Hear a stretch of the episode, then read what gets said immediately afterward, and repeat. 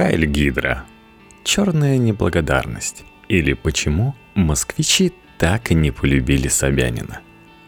Власти удивляются тому, что москвичи не ликуют от благоустройства. Но ведь трудно принять блага, о которых ты не просил.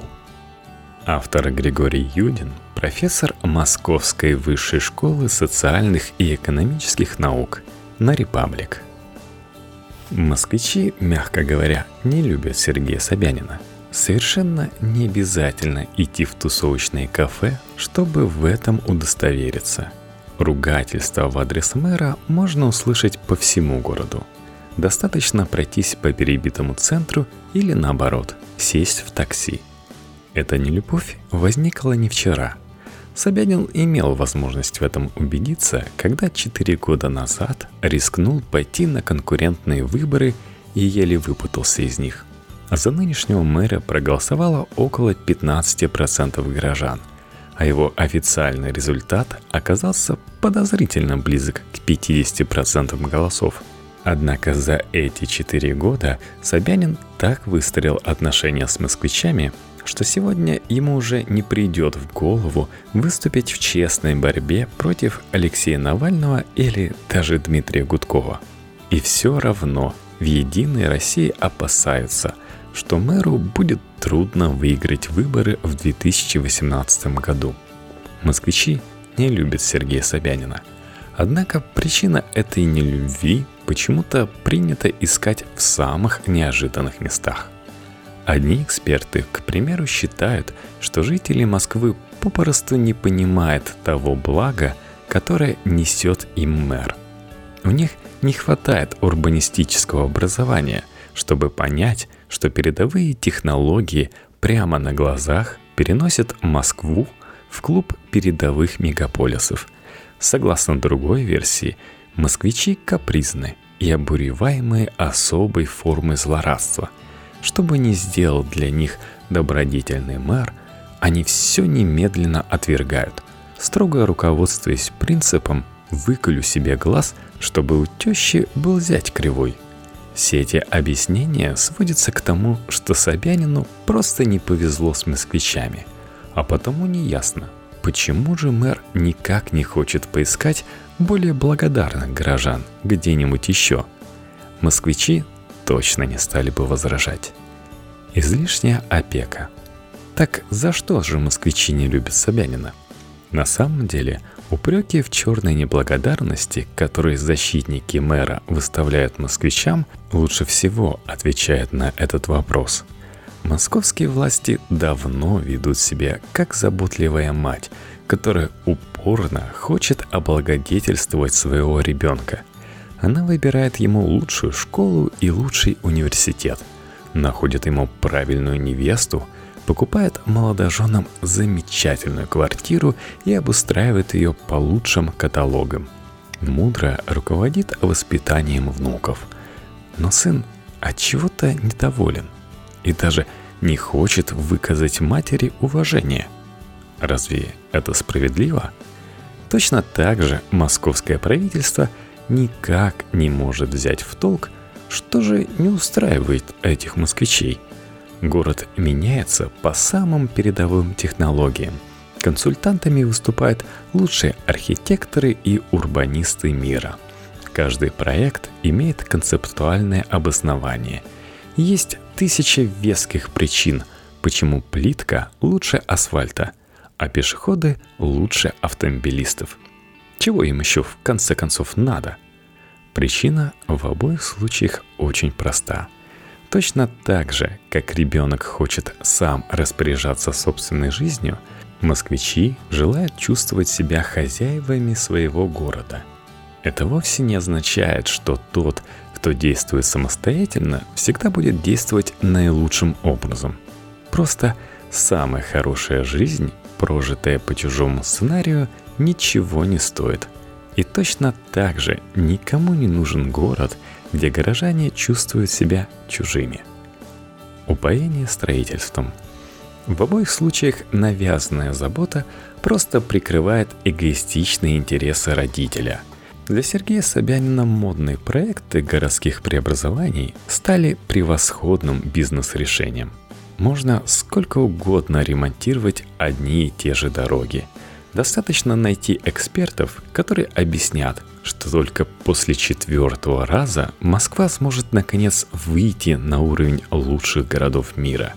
Единственный, кто мог бы заявить, что мнение экспертов никого не интересует, если это не нравится жителям – это сами жители. Но как раз у них в сегодняшней Москве голоса нет.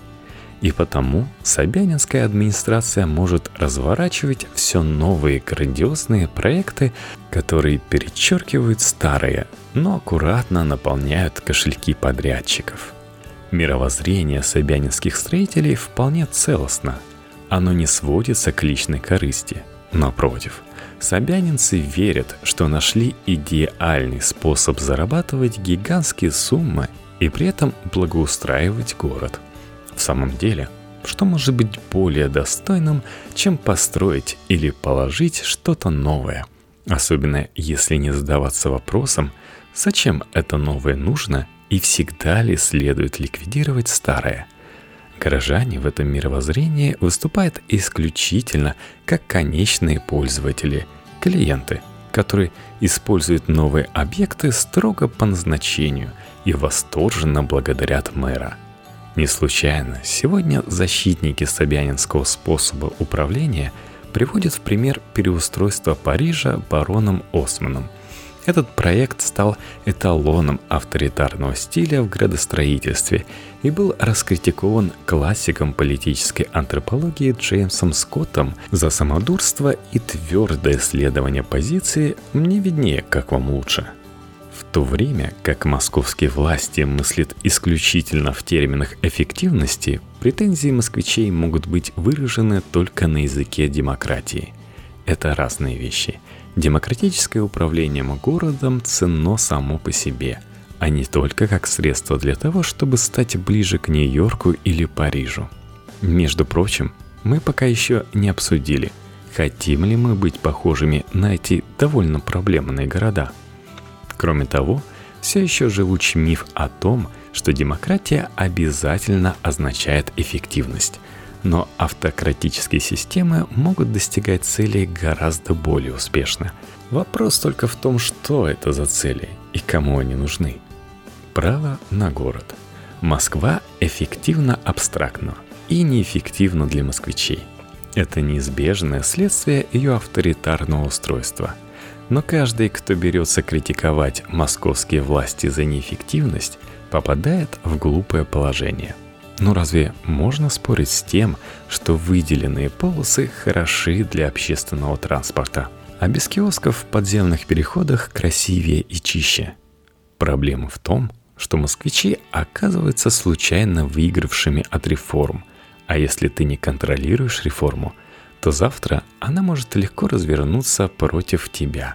Выделенные полосы дали возможность пользоваться наземным общественным транспортом – но одновременная отмена маршруток создала на крупных узлах коллапс. Без палаток в переходах стало чище, но сегодня палатки возвращаются под покровительством мэрии.